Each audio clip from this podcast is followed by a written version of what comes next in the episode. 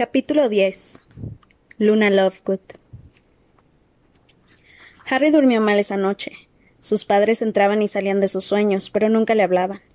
La señora Weasley lloraba sobre el cuerpo sin vida de Creature, y Ron y Hermione, que llevaban coronas, la miraban. Y una vez más, Harry iba por un pasillo que terminaba en una puerta cerrada con llave. Despertó sobresaltado con picor en la cicatriz, y vio que Ron ya se había vestido y estaba hablándole. Date prisa. Mamá está histérica. Dice que vamos a perder el tren. En la casa había mucha conmoción. Por lo que pudo oír mientras se vestía a toda velocidad, Harry comprendió que Fred y George habían encantado sus baúles para que bajaran la escalera volando, ahorrándose así la molestia de transportarlos. Y estos habían golpeado a Ginny y le habían hecho bajar dos tramos de escalones rodando hasta el vestíbulo. La señora Black y la señora Weasley gritaban a voz en cuello. Hermione entró corriendo en la habitación, muy, muy aturullada, cuando Harry estaba poniéndose los zapatos tenis. La chica llevaba a Hedwig balanceándose en el hombro y a Cruchens retorciéndose en los brazos. Mis padres me han devuelto a Hedwig. La lechuza revoloteó obedientemente y se posó encima de su jaula. ¿Ya estás listo? Casi. ¿Cómo está Ginny? preguntó Harry poniéndose las gafas. La señora Weasley ya la curó, pero ahora Ojo Loco dice que no podemos irnos hasta que llegue Sturgis Spotmore porque en la guardia falta un miembro. ¿La guardia? se extrañó Harry. ¿Necesitamos una guardia para ir a King's Cross? Tú necesitas una guardia para ir a King's Cross, lo corrigió Hermione. ¿Por qué? preguntó Harry con fastidio. Tenía entendido que Voldemort intentaba pasar desapercibido, así que no irás a decirme que piensas saltar desde detrás de un cubo de basura para matarme, ¿verdad? No lo sé. Eso es lo que ha dicho Ojo Loco, replicó Hermione distraídamente mirando su reloj. Pero si no nos vamos pronto perderemos el tren, eso seguro. ¿Quieren bajar ahora mismo, por favor? gritó la señora Weasley. Hermione pegó un brinco como si se hubiera escaldado y salió a toda prisa de la habitación. Harry agarró a Hedwig, la metió sin muchos miramientos en su jaula y bajó la escalera detrás de su amiga arrastrando su baúl. El retrato de la señora Black lanzaba unos furiosos aullidos, pero nadie se molestó en cerrar las cortinas. De todos modos, el ruido que había en el vestíbulo le habría despertado otra vez. Harry, tú vienes conmigo y con Tonks, gritó la señora Weasley para hacerse oír sobre los chillidos. Deja tu baúl y tu lechuza. Alastor se encargará del equipaje. Ah, por favor, Sirius. Dumbledore dijo que no. Un perro negro que parecía un oso había aparecido junto a Harry mientras éste trepaba por los baúles amontonados en el vestíbulo para llegar a donde estaba la señora Weasley. ¿En serio? dijo la señora Weasley con desesperación. Está bien, pero lo dejo a tu responsabilidad. Luego abrió la puerta de la calle de un fuerte tirón y salió a la tenue luz del día otoñal. Harry y el perro la siguieron. La puerta se cerró tras ellos y los gritos de la señora Black dejaron de escucharse de inmediato. ¿Dónde está Tonks? preguntó Harry mirando alrededor mientras bajaban los escalones de piedra del número doce, que desaparecieron en cuanto pisaron la acera. Nos espera allí, contestó la señora Weasley con tono frío, apartando la vista del perro negro que caminaba con torpeza sin separarse de Harry. Una anciana los saludó cuando llegaron a la esquina. Tenía el cabello gris muy rizado y llevaba un sombrero de color morado con forma de pastel de carne de cerdo. ¿Qué hay, Harry? le preguntó guiñándole un ojo. Será mejor que nos demos prisa, ¿verdad, Molly? añadió mientras consultaba su reloj. Ya lo sé, ya lo sé, gimoteó ésta mientras daba pasos más largos. Es que Ojo Loco quiere esperar a Sturgis. Si Arthur nos hubiera conseguido unos coches del ministerio. Pero últimamente Fudge no le presta ni un tintero vacío. ¿Cómo se las ingenian los muggles para viajar sin hacer magia? En ese momento el enorme perro negro soltó un alegre ladrido y se puso a hacer cabriolas a su alrededor, corriendo detrás de las palomas y persiguiéndose la cola. Harry no pudo contener la risa. Sirius había pasado mucho tiempo encerrado en la casa. La señora Weasley, sin embargo, frunció los labios de forma muy parecida a como lo hacía tía Petunia. Tardaron veinte minutos en llegar a King's Cross a pie, y en ese rato no ocurrió nada digno de mención, salvo que Sirius asustó a un par de gatos para distraer a Harry. Una vez dentro de la estación, se quedaron con disimulo junto a la barrera que había entre el andén número nueve y el número diez, hasta que no hubo moros en la costa. Entonces, uno a uno se apoyaron en ella y la atravesaron fácilmente, apareciendo en el andén nueve y tres cuartos, donde el expreso de Hogwarts escupía vapor y hollín junto a un montón de alumnos que aguardaban con sus familias la hora de partir. Harry aspiró aquel familiar aroma y notó que le subía la moral. Iba a regresar a Hogwarts por fin. Espero que los demás lleguen a tiempo, comentó la señora Weasley nerviosa, y giró la cabeza hacia el arco de hierro forjado que había en el andén, por donde entraban los que iban llegando. Qué perro tan bonito, Harry, gritó un muchacho con rastas. Gracias, Lee, respondió Harry sonriente, y Sirius agitó con frenesí la cola. Ah, menos mal, dijo la señora Weasley con alivio. Ahí está Alastor con el equipaje. Con una gorra de mozo que le tapaba los desiguales ojos, Modi entró cojeando por debajo del arco mientras empujaba un carrito donde llevaba los baúles. Todo en orden, murmuró al llegar junto a Tonks y la señora Weasley. Creo que no nos han seguido. Unos instantes después, el señor Weasley apareció en el andén con Ron y Hermione. Casi habían descargado el equipaje del carrito de Modi cuando llegaron Fred, George y Ginny con Lupin. ¿Hubo algún problema? gruñó Modi. Ninguno, contestó Lupin. De todos modos informaré a Dumbledore de lo de Sturgis, afirmó Modi. Es la segunda vez que no se presenta en una semana. Está volviéndose tan informal como Mundungus. Bueno, cuídense mucho, dijo Lupin estrechándole la mano a todos. Por último se acercó a Harry y le dio una palmada en el hombro. Tú también, Harry. Ten cuidado. Sí, no te metas en líos y ten los ojos bien abiertos, le aconsejó Modi al estrecharle la mano. Y esto va por todos. Cuidado con lo que ponen por escrito. Si tienen dudas, no se les ocurra escribirlas en sus cartas. Ha sido un placer conocerlas, dijo Tonks abrazando a Hermione y a Ginny. Espero que volvamos a vernos pronto. Entonces sonó un silbido de aviso. Los alumnos que todavía estaban en el andén fueron apresuradamente hacia el tren. Rápido, rápido. los apremió la señora Weasley atolondrada, abrazándolos a todos y a Harry dos veces. Escriban, pórtense bien. Si se han dejado algo ya se los mandaremos. Rápido, suban al tren. El perro negro se levantó sobre las patas traseras y colocó las delanteras sobre los hombros de Harry, pero la señora Weasley empujó al muchacho hacia la puerta del tren y susurró Te lo suplico, Sirius, haz el favor de comportarte como un perro. Hasta pronto, gritó Harry desde la ventanilla abierta cuando el tren se puso en marcha mientras Ron, Hermione y Ginny saludaban con la mano. Las figuras de Tonks, Lupin, Modi y el señor y la señora Weasley se encogieron con rapidez, pero el perro negro corrió por el andén junto a la ventana agitando la cola. La gente que había en el andén reía viéndolo perseguir el tren. Entonces, este tomó una curva y Sirius desapareció. No debió acompañarnos, comentó Hermione preocupada. Vamos, no seas así, dijo Ron. Hacía meses que no veía la luz del sol el pobre hombre. Bueno, dijo Fred dando una palmada. No podemos pasarnos el día charlando. Tenemos asuntos de los que hablar con Lee Jordan. Hasta luego. Se despidió, y George y él desaparecieron por el pasillo hacia la derecha.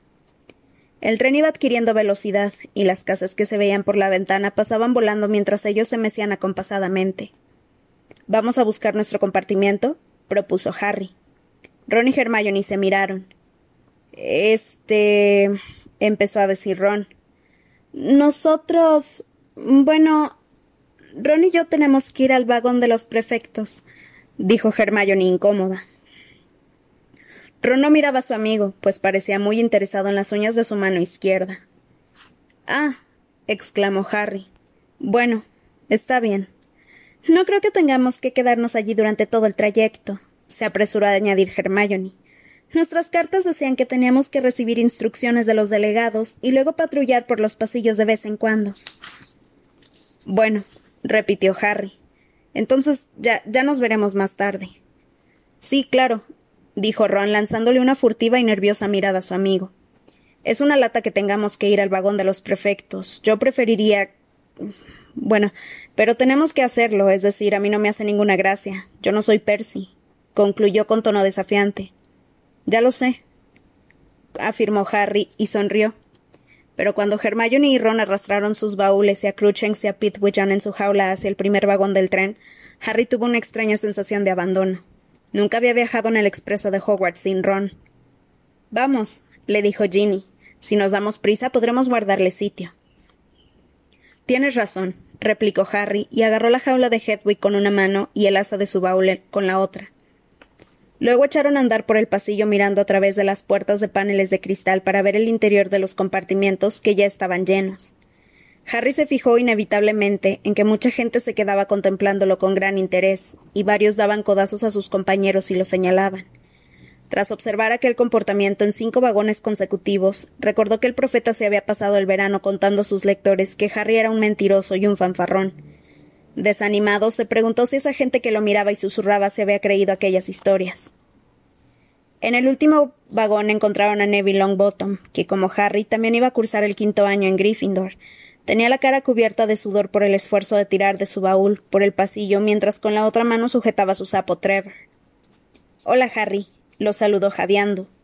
Hola, Ginny. El tren va lleno. No encuentro asiento. ¿Pero qué dices? Se extrañó Ginny, que se había colado por detrás de Neville para mirar en el compartimiento que había, en el compartimiento que había tras él. En este compartimiento hay sitio. Solo está lunática Lovegood. Neville murmuró algo parecido a que no quería molestar a nadie. No digas tonterías, soltó Ginny riendo. Es muy simpática. Y entonces abrió la puerta del compartimiento y metió su baúl dentro. Harry y Neville la siguieron. Hola, Luna, la saludó Ginny. ¿Te importa que nos quedemos aquí? La muchacha que había sentada junto a la ventana levantó la cabeza. Tenía el pelo rubio, sucio y desgreñado, largo hasta la cintura, cejas muy claras y unos ojos saltones que le daban un aire de sorpresa permanente. Harry comprendió de inmediato por qué Neville había decidido pasar de largo de aquel compartimiento. La muchacha tenía un aire inconfundible de chiflada. Quizá contribuyera a ello que se había colocado la varita mágica detrás de la oreja izquierda, o que llevaba un collar hecho con corchos de cerveza de mantequilla, o que estaba leyendo una revista al revés. La chica miró primero a Neville y luego a Harry, y a continuación asintió con la cabeza. Gracias, dijo Ginny sonriente. Harry y Neville pusieron los tres baúles y la jaula de Hedwig en la rejilla porta equipajes y se sentaron. Luna los observaba por encima del borde de su revista, el quisquilloso, y parecía que no parpadeaba tanto como el resto de los seres humanos. Miraba fijamente a Harry, que se había sentado enfrente de ella y que ya empezaba a lamentarlo. ¿Has pasado un buen verano, Luna? le preguntó Ginny. Sí, respondió ella en tono soñador sin apartar los ojos de Harry. Sí, me lo he pasado muy bien. Tú eres Harry Potter, añadió. Sí, ya lo sé, repuso el chico. Neville rió entre dientes, y Luna dirigió sus claros ojos hacia él. ¿Y tú no sé quién eres? No soy nadie, se apresuró a decir Neville. Claro que sí, intervino Ginny dándole un golpe en el pecho. Neville Longbottom, Luna Lovegood. Luna va a mi curso, pero es una Ravenclaw. Una inteligencia sin límites es el mayor tesoro de los hombres, recitó Luna con, con sonsonete. Luego levantó su revista, que seguía sosteniendo del revés, lo bastante para ocultarse la cara, y se quedó callada. Harry y Neville se miraron arqueando las cejas, y Ginny contuvo una risita. El tren avanzaba traqueteando a través del campo. Hacía un día extraño, un tanto inestable. Tan pronto el sol inundaba el vagón como pasaban por debajo de unas, de unas amenazadoras nubes grises. ¿Saben qué me regalaron por mi cumpleaños? preguntó de repente Neville. ¿Otra recordadora? Aventuró Harry, acordándose de la bola de cristal que la abuela de Neville le había enviado en un intento de mejorar la desastrosa memoria de su nieto. No, aunque no me, vendría mal una, porque perdí la vieja hace mucho tiempo. No, miren. Metió la mano con la que no sujetaba con firmeza Trevor en su mochila y tras hurgar un rato sacó una cosa que parecía un pequeño cactus gris en un tiesto, aunque estaba cubierto de furúnculos en lugar de espinas. Es una Mimbulus mimbletonia, dijo con orgullo, y Harry se quedó mirando aquella cosa que latía débilmente y tenía el siniestro aspecto de un órgano enfermo. Es muy, muy rara, afirmó Neville radiante. No sé si hay alguna en el invernadero de Hogwarts. Me muero de ganas de enseñársela a la profesora Sprout. Mi tío abuelo Algie me la trajo de Asiria. Voy a ver si puedo conseguir más ejemplares a partir de este. Harry ya sabía que la asignatura favorita de Neville era la herbología, pero por nada del mundo podía entender que le, interesara tanto aquella raquítica plantita. ¿Hace. algo? preguntó. Ya lo creo, un montón de cosas, exclamó Neville con orgullo. Tiene un mecanismo de defensa asombroso. Mira, sujétame a Trevor. Entonces puso el sapo en el regazo de Harry y sacó una pluma de su mochila. Los saltones ojos de Luna Lovegood volvieron a asomar por el borde de su revista para ver qué hacía. Este, con la lengua entre los dientes, colocó la, colocó Mimbulus mimbletonia a la altura de sus ojos, eligió un punto y le dio un pinchazo con la punta de su pluma.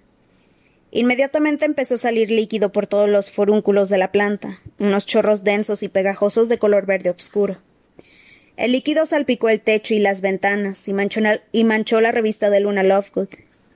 Ginny, que se había tapado la cara con los brazos justo a tiempo, quedó como si llevara un viscoso sombrero verde, y Harry, que tenía las manos ocupadas impidiendo que Trevor escapara, recibió un chorro en toda la cara.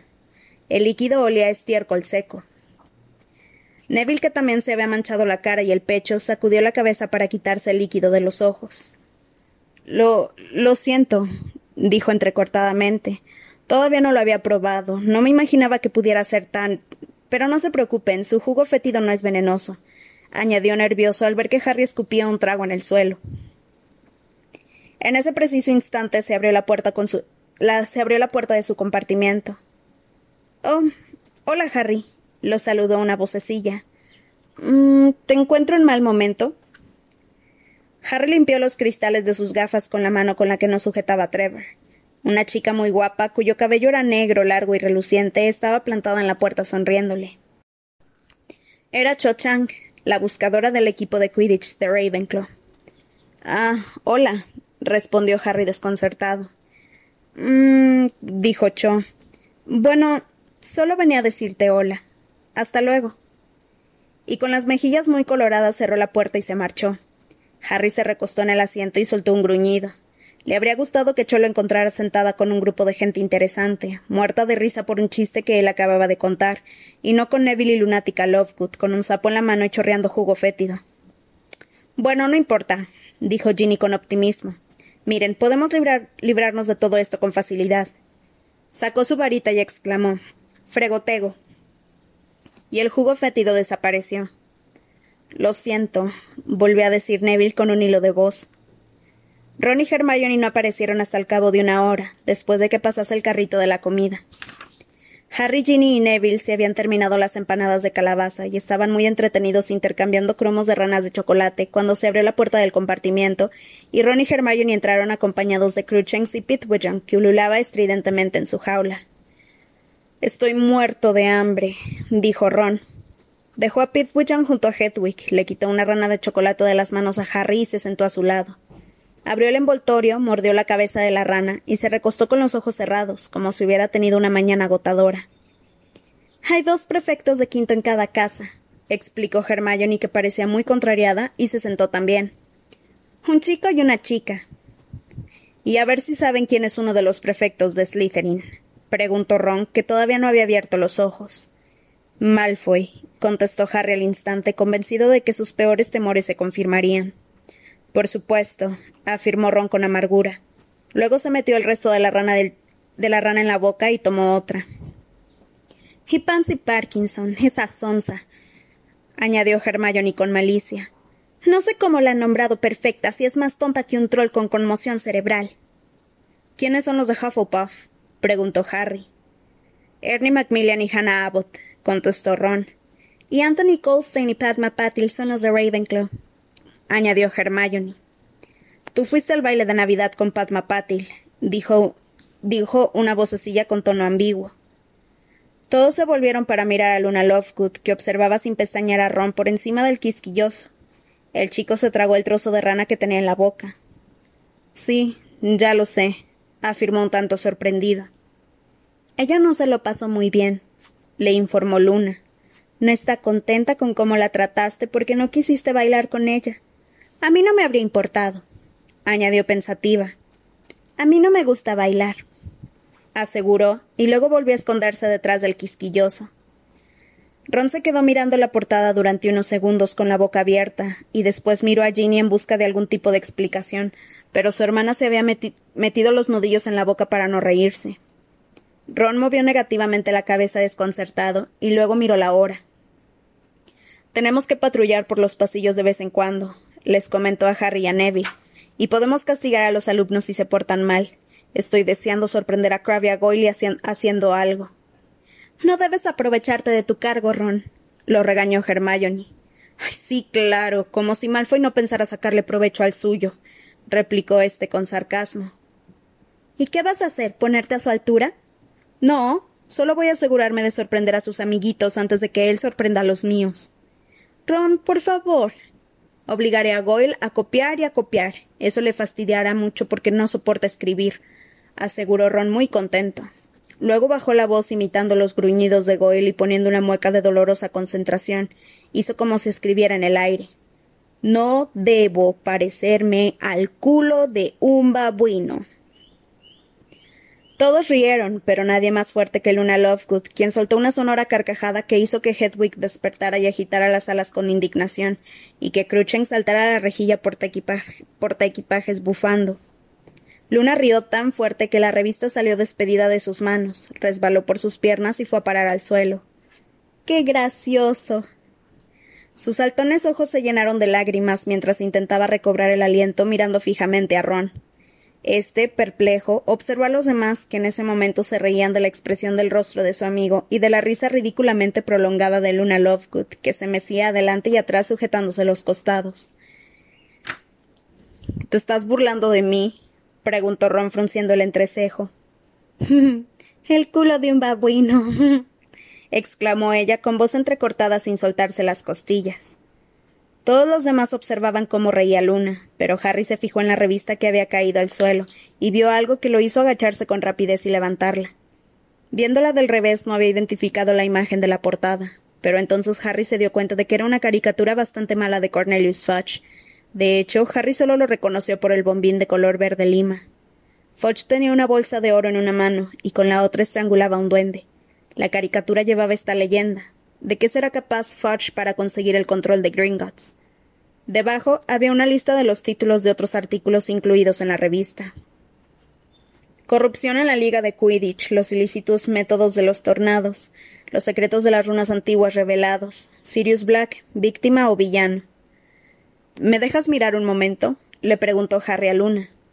Ella, que seguía mirando a Ron riendo a carcajadas, se sintió con la cabeza. Harry, por su parte, abrió la revista y buscó el índice. Hasta aquel momento se había olvidado por completo de la revista que Kingsley había entregado al señor Weasley para que se la hiciera llegar a Sirius, pero debía de ser el mismo número del quisquilloso. Encontró la página en el índice y la buscó. Ese artículo también iba ilustrado con una caricatura bastante mala. Seguramente Harry no habría sabido que pretendía representar a Sirius si no hubiera llevado una leyenda. Su padrino estaba de pie sobre un montón de huesos humanos con la varita en alto. El titular, el titular del artículo rezaba ¿Es Sirius Black tan malo como lo pintan? ¿Famoso autor de matanzas o inocente cantante de éxito? Harry tuvo que leer la segunda frase varias veces antes de convencerse de que no lo había entendido mal. ¿Desde cuándo era Sirius un cantante de éxito? Durante catorce años, Sirius Black ha sido considerado culpable del asesinato de un mago y doce muggles inocentes. La audaz fuga de Black de Azkaban hace dos años ha dado pie a la mayor persecución organizada en toda la historia del Ministerio de Magia. Ninguno de nosotros ha puesto en duda jamás que Black merece ser capturado de nuevo y entregado a los dementores. Pero ¿lo merece en realidad? Hace poco tiempo han salido a la luz nuevas y sorprendentes pruebas de que Sirius Black podría no haber cometido los crímenes por los que lo enviaron a Azkaban, de hecho, Doris Perkins, del número 18 de, de Acanthia Way, Little Norton, sostiene que Black ni siquiera podría haber estado presente en el escenario de los crímenes. Lo que la gente no sabe es que Sirius Black es un hombre falso, afirma la señora Perkins. El hombre al que todos creen conocer como Sirius Black es en realidad Stubby Boardman, cantante del conocido grupo musical Los Trasgos, que se retiró de la vida pública hace casi quince años, tras recibir el impacto de un nabo en una oreja durante un concierto celebrado en la iglesia de Little Norton. Lo reconocí en cuanto vi su fotografía en el periódico. Pues bien, Stubby no pudo cometer esos crímenes, porque el día en cuestión estaba disfrutando de una romántica cena a la luz de las velas conmigo. He escrito al ministro de magia y espero que pronto presente sus disculpas a Stubby, alias Sirius. Harry terminó de leer el artículo y se quedó mirando la página incrédulo. Quizá fuera un chiste, pensó. Quizá la revista incluyese bromas de ese tipo. Retrocedió unas cuantas páginas y encontró el artículo sobre Fudge. Cornelius Fudge, el ministro de magia, ha negado que tuviera planes para tomar la dirección de Gringotts, el banco mágico, cuando fue elegido ministro de magia hace cinco años. Fudge siempre ha insistido en que lo único que quiere es cooperar pacíficamente con los guardianes de nuestro oro. ¿Pero es eso cierto? Fuentes cercanas al ministro han revelado recientemente que la mayor ambición de Fudge es hacerse del control del oro de los duendes y que no dudará en emplear la fuerza si es necesario. No sería la primera vez que sucede, dijo un empleado del ministerio. Cornelius Fudge, el aplastaduendes, así es como lo llaman sus amigos. Si lo oyera usted hablar cuando cree que nadie lo escucha. Oh, Siempre está hablando de los duendes que ha liquidado, ha mandado que los ahoguen, que los lancen desde lo alto de edificios, que los envenenen, que hagan pasteles con ellos. Harry no siguió leyendo. Fudge podía tener muchos defectos, pero le resultaba extremadamente difícil imaginárselo ordenando que hicieran pasteles con duendes. Ojeó el resto de la revista y, deteniéndose de vez en cuando, leyó otros artículos, como la afirmación de que los de que los Churchill Tornados estaban ganando la liga de Quidditch mediante una combinación de chantaje, tortura y manipulación ilegal de escobas. Una entrevista con un brujo que aseguraba haber volado hasta la luna en una barredora 6 y había traído una bolsa llena de ranas lunares para demostrarlo. Y, y un artículo sobre las runas antiguas que al menos explicaba por qué Luna había estado leyendo el quisquilloso del revés. Según la revista, si ponías las runas cabeza abajo, éstas revelaban un hechizo para hacer que las orejas de tu enemigo se convirtieran en naranjitas chinas. De hecho, comparada con el resto de los artículos del quisquilloso, la insinuación de que Sirius podía ser en realidad el cantante de los trasgos parecía bastante sensata. ¿Hay algo que valga la pena? preguntó Ron cuando Harry cerró la revista. Pues claro que no, se adelantó Hermione en tono mordaz. El quisquilloso es pura basura, lo sabe todo el mundo. Perdona, dijo Luna, cuya voz de pronto había perdido aquel tono soñador. Mi padre es el director. Oh. Oh. yo. balbuceó Hermione abochornada. Bueno, tiene cosas interesantes. Es muy. Dámela, por favor. Gracias. respondió Luna con frialdad, y luego se inclinó hacia adelante y se la quitó a Harry de las manos. Pasó con rapidez las páginas hasta la número 57, volvió a ponerla al revés con decisión y desapareció de nuevo tras ella justo cuando la puerta del compartimiento se abría por tercera vez. Harry se volvió. Estaba esperando que sucediera, pero eso no significó que el hecho de ver a Draco Malfoy sonriendo con suficiencia, flanqueado por Crabbe Goyle, le resultara menos desagradable. ¿Qué quieres? le espetó agresivamente antes de que Malfoy pudiera abrir la boca. Cuida tus modales, Potter, o, tendré que castigarte, dijo Malfoy arrastrando las palabras. Su lacio y rubio cabello y su puntiaguda barbilla eran iguales que los de su padre. Mira, a mí me han nombrado prefecto y a ti no, lo cual significa que yo tengo el derecho de imponer castigos y tú no. Sí, replicó Harry, pero tú eres, tú eres un imbécil y yo no, así que lárgate de aquí y déjanos en paz. Ron, Hermione, Ginny Neville se pusieron a reír, y Malfoy torció el gesto.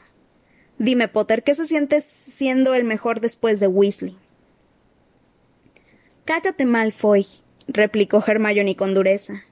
Hmm, veo que he puesto el dedo en la llaga, sentenció Malfoy sin dejar de sonreír. Bueno, ándate con mucho cuidado, Potter, porque voy a estar siguiéndote como un perro por si desobedeces en algo.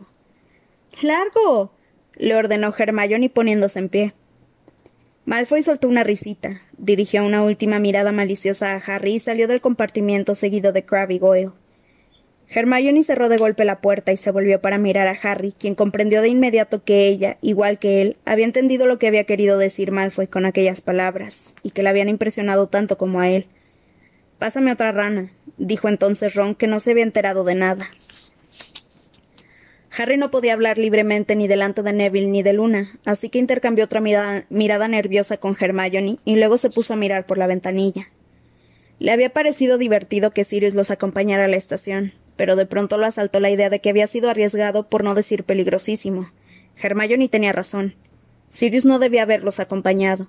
Y si el señor Malfoy había visto al perro negro y se lo había contado a Draco, y se había deducido que los Weasley, Lupin, Tonks y Modi sabían dónde estaba escondido Sirius, o había sido una simple coincidencia que Malfoy utilizara la expresión como un perro. El clima seguía sin definirse mientras el tren avanzaba hacia el norte. La lluvia salpicaba las ventanillas con desgana, y de vez en cuando el sol hacía una débil aparición antes de que las nubes volvieran a, a taparlo. Cuando obscureció y se encendieron las luces dentro de los vagones, Luna enrolló el quisquilloso, lo guardó con cuidado en su mochila y se dedicó a observar a los que viajaban con ella en el compartimiento. Harry iba sentado con la frente apoyada en la, en la, ventanilla, intentando divisar la silueta de Hogwarts, pero no había luna y el cristal estaba mojado y sucio. Será mejor que nos cambiemos, dijo Hermione al fin. Ron y Hermione engancharon sus, insignias de prefectos en, ella, y, en ellas y Harry vio que Ron se miraba en el cristal de la obscura ventanilla.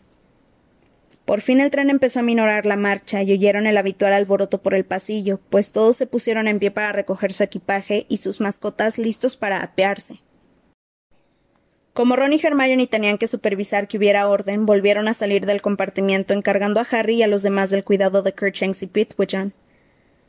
Yo puedo llevar esa lechuza si quieres, le dijo Luna a Harry señalando la jaula de Pitwichan mientras Neville se guardaba a Trevor con cuidado en su bolsillo interior. Ah, gracias, contestó Harry, quien le pasó la jaula de Pitwichan y así pudo sujetar mejor la de Hedwig. Salieron del compartimiento y notaron por primera vez el frío de la noche en la cara al reunirse con los restos de los alumnos en el pasillo. Lentamente fueron avanzando hacia las puertas. Harry notó el olor de los pinos que bordeaban el sendero que descendía hasta el lago. Bajó al andén y miró a su alrededor esperando oír el familiar grito de primer año, los de primer año por aquí. Pero aquel grito no se oyó. Una voz de mujer muy diferente gritaba con un enérgico tono. Los de primer año pónganse en fila aquí, por favor. Todos los de primer año conmigo. Un farol se acercaba oscilando hacia Harry, y su, luz, le permitió ver la prominente barbilla y el severo corte de pelo de la profesora Grubly Plank, la bruja que el año anterior había sustituido durante un tiempo a Hagrid como profesor de cuidado de criaturas mágicas. ¿Dónde está Hagrid? preguntó Harry en voz alta. No lo sé, contestó Ginny, pero será mejor que nos apartemos, estamos impidiendo el paso. Harry y Ginny se separaron mientras recorrían el andén y entraban en la estación. Empujado por el gentío, el muchacho escudriñaba la oscuridad tratando de distinguir a Hagrid. Tenía que estar allí. Harry lo había dado por hecho.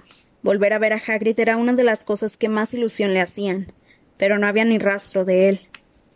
No puede haberse marchado, se dijo Harry mientras caminaba con el resto de los alumnos despacio y arrastrando los pies y pasaba por una estrecha puerta que daba a la calle. Debe de estar resfriado o algo así. Miró alrededor buscando a Ron o a Hermione, pues querría saber qué opinaban ellos de la presencia de la profesora Grubly Plank, pero ninguno de los dos estaba por allí cerca, así que se dejó arrastrar hacia la obscura y mojada calle que discurría frente a la estación de Hogsmeade. Allí esperaba el centenar de carruajes sin caballos que cada año llevaba a los alumnos que no eran de primer curso hasta el castillo. Harry los miró brevemente, se dio la vuelta para buscar a Ron y a Hermione y luego volvió a mirar. Los carruajes habían cambiado, pues entre las varas de los, había, de los coches había unas criaturas de pie. Si hubiera debido llamarlas de alguna forma, suponía que las habría llamado caballos, aunque tenían cierto aire de reptil. No tenía ni pizca de carne y el negro pelaje se, se pegaba al esqueleto, del que se distinguía con claridad cada uno de los huesos. La cabeza parecía de dragón y tenían los ojos sin pupila, blancos y fijos. De la cruz, la parte más alta del lomo de aquella especie de animales, le salían alas, unas alas inmensas, negras y curtidas, que parecían de gigantescos murciélagos. Allí plantadas, quietas y silenciosas en la oscuridad, las criaturas tenían un aire fantasmal y siniestro. Harry no entendía por qué aquellos horribles caballos tiraban de los carruajes cuando estos eran perfectamente capaces de moverse solos. ¿Dónde está Pick? preguntó la voz de Ron detrás de Harry. La llevaba esa chica, Luna, respondió éste, volviéndose con rapidez ansioso por preguntar a Ron por Hagrid. ¿Dónde crees que está Hagrid? No lo sé, contestó su amigo, que se mostraba preocupado. Espero que esté bien. Cerca de ellos, Draco Malfoy, seguido de un pequeño grupo de amigotes, entre ellos Crabbe, Goyle y Pansy Parkinson, apartaba a unos, alumnos de segundo de aspecto tímido para que él y sus colegas pudieran tener un coche para ellos solos. Unos segundos más tarde, Hermione salió jadeando de entre la multitud. Malfoy se ha portado fatal con un alumno de primero. Pienso informar de esto. Solo hace tres minutos que se ha puesto la insignia y ya está utilizándola para intimidar a la gente. ¿Dónde está Cruchens? Lo tiene Ginny, respondió Harry. Ah, mira, ahí está. Ginny acababa de salir de la muchedumbre con el gato en los brazos. Gracias, dijo Hermione tomando a su mascota.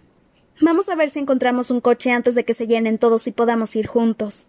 Todavía no tengo a Pete, exclamó entonces Ron, pero Hermione ya iba hacia el primer carruaje libre que había visto. Harry se quedó atrás con su amigo. ¿Qué crees que son esos bichos? Le preguntó señalando con la cabeza los horribles caballos mientras los otros alumnos pasaban a su lado. ¿Qué bichos? Esos caballos. En ese momento apareció Luna con la, jaula de Pitwichan. La pequeña lechuza gorjeaba muy emocionada como siempre. Toma, dijo Luna. Es una lechuza encantadora, ¿verdad? Este, sí, encantadora, balbució Ron con brusquedad. Vamos, subamos al. ¿Qué estabas diciéndome, Harry? Estaba preguntándote qué son esos caballos, repitió Harry mientras Ron, Luna y él se dirigían al carruaje al que ya habían subido Hermione y Ginny. ¿Qué caballos? Los caballos que tiran de los coches, dijo Harry con impaciencia. Estaban a menos de un metro de uno de ellos, y el animal los miraba con sus ojos vacíos y blancos. Ron, sin embargo, miró a Harry con perplejidad. ¿De qué me estás hablando? Te hablo de. Mira. Harry agarró a Ron por un brazo y le dio la vuelta, colocándolo cara a cara con el cabello alado. Ron lo miró fijamente un par de segundos y luego volvió a mirar a Harry. ¿Qué se supone que estoy mirando? El... aquí entre las varas, enganchado al coche, lo tienes delante de la cara. Pero Ron seguía sin comprender ni una palabra, y entonces a Harry se le ocurrió algo muy extraño. No. ¿No los ves? ¿Ver qué? ¿No ves lo que tira de los carruajes? En ese instante Ron parecía ya muy alarmado. ¿Estás bien, Harry? Sí, claro. Harry estaba absolutamente perplejo. El caballo estaba allí mismo delante de él, sólido y reluciente bajo la débil luz que salía de las ventanas de la estación que tenían detrás y le salía vaho por los orificios de la nariz. Sin embargo, a menos que Ron estuviera gastándole una broma, y si así era no tenía ninguna gracia, su amigo no los veía. ¿Subimos o no? Preguntó este perplejo, mirando a Harry como si estuviera preocupado por él. Sí, sí, subamos. No pasa nada, dijo entonces una voz soñadora detrás de Harry en cuanto Ron se perdió en el oscuro interior del carruaje. No te estás volviendo loco ni nada parecido. Yo también los veo. ¿Ah, sí? replicó Harry desesperado, volviéndose hacia Luna y viendo reflejados en sus redondos y plateados ojos los caballos con alas de murciélago. Sí, claro, yo ya los vi el primer día que vine aquí, le explicó la chica. Siempre han tirado de los carruajes. No te preocupes, estás tan cuerdo como yo. Luna esbozó una sonrisa y subió al mohoso carruaje detrás de Ron, y Harry la siguió sin estar muy convencido.